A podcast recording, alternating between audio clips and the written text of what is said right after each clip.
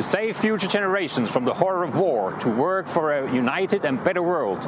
These were the key messages of the United Nations Charter negotiated 75 years ago here in San Francisco. Heute vor 75 Jahren sind die Vereinten Nationen gegründet worden und wir sagen mal herzlichen Glückwunsch. Die UN hat in den letzten Dekaden viel geleistet für den Weltfrieden. Immer wieder steht sie aber auch in der Kritik.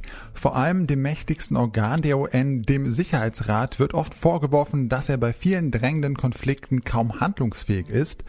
Wir fragen uns deshalb heute, braucht es eine Reform des UN-Sicherheitsrates? Es ist der 26. Juni 2020. Mein Name ist Janne Köhler. Hi.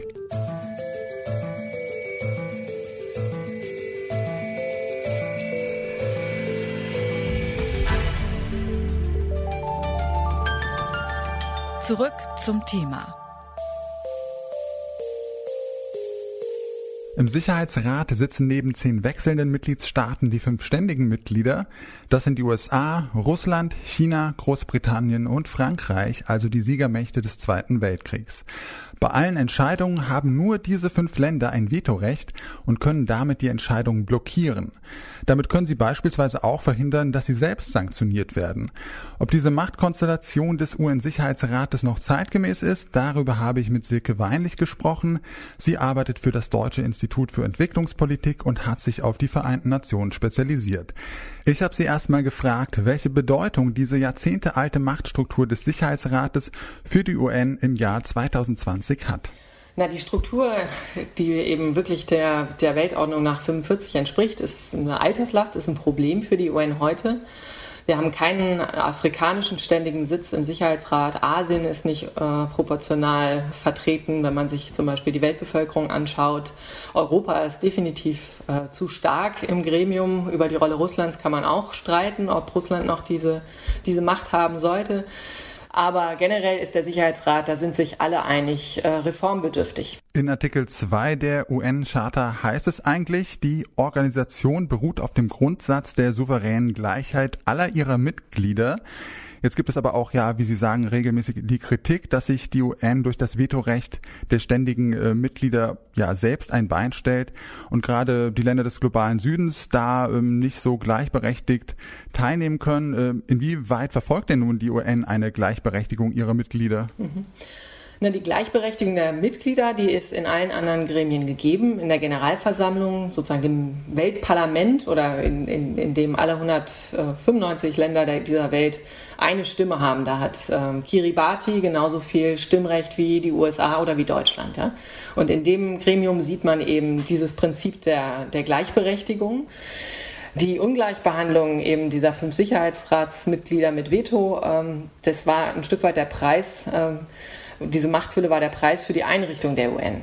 Das heißt nicht, dass es noch zeitgemäß wäre. Es gibt viele Stimmen, die sagen, man müsste dieses Veto abschaffen oder man müsste es beschränken, indem etwa zum Beispiel eine Begründungspflicht ist, wenn ein Veto ausgesprochen wird. Aber das Veto an sich ist nur der Ausdruck ähm, dieser Machtfülle. Ein, ein, weiteres Problem, das aufgrund der Struktur des Sicherheitsrats auftritt, ist, dass ähm, es auch zu Lähmungen des, des Sicherheitsrats kommen kann. Zum Beispiel wenn sich die äh, während des Kalten Krieges äh, die USA und, und Russland unversöhnlich gegenüberstanden und der Sicherheitsrat mehr oder weniger handlungsunfähig war. Und genau das sehen wir momentan auch ähm, durch die, die Krisen oder auch die Rivalitäten zwischen den USA ähm, und China und auch Russland ist der Sicherheitsrat in seiner Handlungsfähigkeit extrem eingeschränkt und das ist ein großes Problem. Und zu welchen konkreten äh, Problemen oder Gefahren führt denn diese ungleiche Machtverteilung im Sicherheitsrat nun? Das sieht man auf verschiedene Arten und Weise. Man kann erstens sagen, gleiche Fälle werden nicht gleich behandelt. Ja? Zum Beispiel der Sicherheitsrat wird nicht tätig in Bezug auf äh, China, wenn es zum Beispiel um die Uiguren und deren Unterdrückung geht, wird nicht äh, tätig in Bezug auf Russland, wenn es um den Syrien-Konflikt oder um die Ukraine geht. Also diese Staaten können Einfluss nehmen und das ist natürlich ein Riesenproblem, ähm, das auch an der Legitimität der Institution sehr nagt. Warum sollen denn andere Staaten Eingriffe in ihre Souveränität dulden und akzeptieren, wenn dann eben die, es doch einige Staaten gibt, die gleicher sind als die anderen? Ne? Sie ähm, sehen da auch Reformbedarf. Ähm, welche Vorstellungen haben Sie denn für einen starken Sicherheitsrat der Zukunft? Ähm, ein starker Sicherheitsrat der Zukunft wäre sehr wünschenswert. Und ich könnte mir zum Beispiel vorstellen, dass ähm, Staaten dort nicht äh, qua ihrer Machtfülle einen Sitz erhalten, sondern dass sie zum Beispiel sich bewähren müssten, dass sie sich bewerben müssten für den Sitz, indem sie ähm, skizzieren, welche Art von Verantwortung sie zu übernehmen gedenken, dass da also mehr Transparenz und mehr Rechenschaftspflicht Einzug hält dass Staaten dann auch ähm, für ihre Region quasi reingewählt werden und dass dann Sitze rotieren würden. Das sind alles Ideen, wo viel auch äh, schon ausformuliert ist angesichts des aktuellen geopolitischen Klimas und auch angesichts dessen, dass eben sozusagen ähm, Staaten zustimmen müssten, dass sie selber sich in ihrer Macht beschneiden, ähm, ist es kein aktuelles Projekt. Die fünf ständigen Mitglieder müssten einer Reform des Sicherheitsrates also zustimmen und damit ihrem eigenen Machtverlust. Da beißt sich also die Katze in den Schwanz. Allerdings ist man sich trotzdem einig, dass der Sicherheitsrat dringend reformbedürftig ist. Warum bisher noch immer so wenig passiert ist, das habe ich Arne Mollfenter gefragt. Er ist Pressesprecher der UN in Deutschland. Die Reformdiskussion dauert schon Jahre, eigentlich sogar Jahrzehnte schon an. 2005 war man sehr, sehr nahe dran, dass man eine Reform des Sicherheitsrates hinbekommen würde. Damals herrschte großer Optimismus. Aus diesen Plänen ist wieder nichts geworden. Ganz einfach deswegen, weil es ganz verschiedene Interessengruppen gibt. Und ähm, diese verschiedenen Gruppen ähm, können sich nicht auf einen äh, ja, Vorschlag einigen, dem alle zustimmen können. Und warum ist diese Struktur jetzt so problematisch eigentlich? Also was sind da die ganz konkreten Auswirkungen und Nachteile, die die mit sich bringt? Die Problematik ist ganz offensichtlich aus meiner Sicht. Ähm, der Sicherheitsrat spiegelt eben die Situation von 1945 wider mit fünf ständigen Mitgliedern, die ein Vetorecht besitzen, zehn nichtständige Mitglieder die Welt hat sich dramatisch verändert und äh, wir müssen einfach sehen, dass dieser Sicherheitsrat repräsentativer sein muss. Warum zum Beispiel gibt es kein ständiges Mitglied aus dem globalen Süden?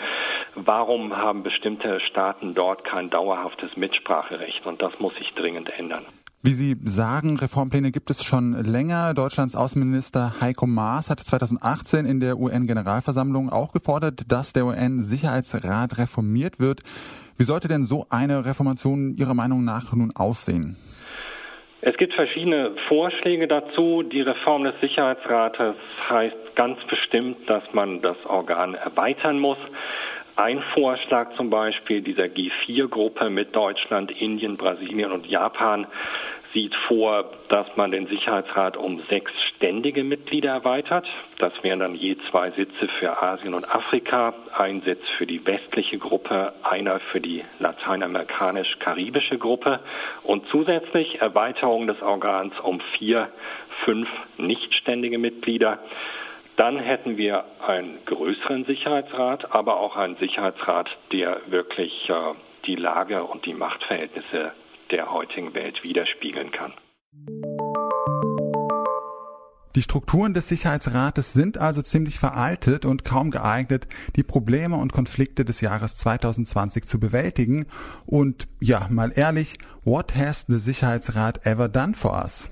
Na, man könnte zum Beispiel argumentieren, dass äh, zu Zeiten des Kalten Krieges, als wir mehrere Male quasi äh, kurz vor einem vielleicht auch Atomkrieg zwischen den Konkurrenten standen, dass da das Gremium des Sicherheitsrates und das rote äh, Telefon, also dass die UN dazu geführt haben, dass man doch noch miteinander reden konnte. Ja? Dass also der, der Atomkrieg der Welt erspart worden ist. Das ist sicherlich ein Achievement. Dann kann man auch sagen, der Sicherheitsrat hat ähm, das Instrument der Friedenssicherungseinsätze, also Peacekeeping, Blauhelme erfunden. Das kommt eigentlich gar nicht vor in der UN-Charta. Und auch hier ähm, hat, kann man sagen, dass der Sicherheitsrat dazu beigetragen hat, vielfältige Konflikte, gerade nach dem Ende des Ost-West-Konflikts, innerstaatliche Konflikte beizulegen. Auch wenn der Sicherheitsrat dringend eine Generalüberholung braucht, er hat auch einiges geleistet für den Weltfrieden. Damit der Sicherheitsrat in Zukunft aber wirklich alle 193 Mitgliedstaaten der Vereinten Nationen vertreten kann, muss die Machtverteilung innerhalb des Sicherheitsrates reformiert werden. Das war's für heute von uns. Wenn ihr ein Thema habt, dem wir uns hier unbedingt mal widmen sollten, dann schreibt uns gerne eine Mail an kontakt.detektor.fm. Mein Name ist Janik Köhler, macht's gut und bis zum nächsten Mal. Zurück zum Thema vom Podcast Radio Detektor FM.